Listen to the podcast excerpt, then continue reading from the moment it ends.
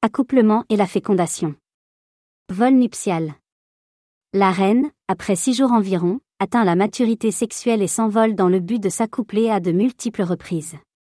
Aucun accouplement n'est effectué dans la ruche, et jamais avec un faux bourdon de la même ruche, son frère, de la même reine.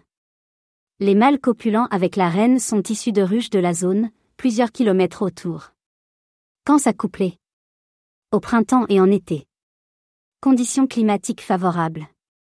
Il faut que les conditions soient parfaites, pas de pluie, environ 20 degrés Celsius, pas ou peu de vent, plutôt en milieu d'après-midi, lors d'une journée ensoleillée.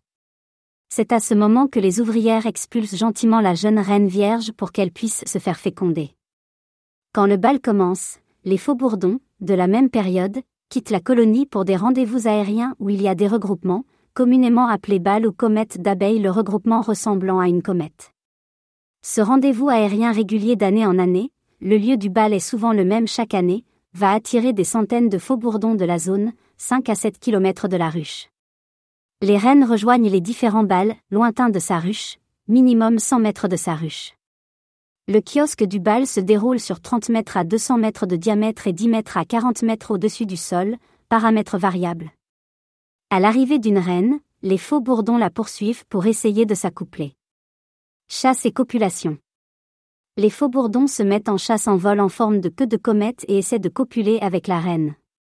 S'il y a un contact, l'accouplement dure moins de 5 secondes.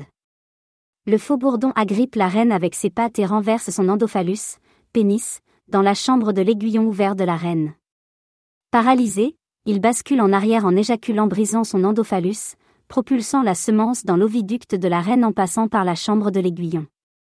La reine conserve un certain temps le bouchon, pénis, signe d'accouplement. Puis, elle revient dans la ruche pour sa toilette et recommence son envol avec d'autres partenaires. Elle va copuler avec 7 à 25 faux bourdons, en moyenne une quinzaine de faux bourdons.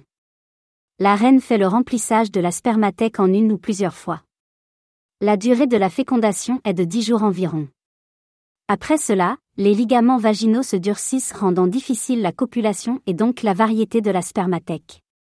Retour de la reine fécondée à la ruche. Les abeilles vont faire le toilettage de la reine. Ensuite, les spermatozoïdes migrent vers la spermathèque, dans les 48 tâches.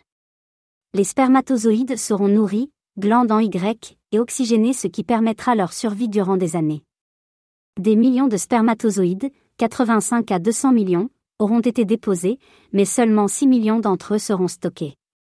Raison de l'échec de la fécondation par mauvais temps, empêchant le vol nuptial. À cause d'une absence de faux bourdons matures, la reine naît trop tôt ou trop tard dans la saison des amours. Non-retour à la ruche, la reine s'est perdue ou s'est fait dévorer par un prédateur.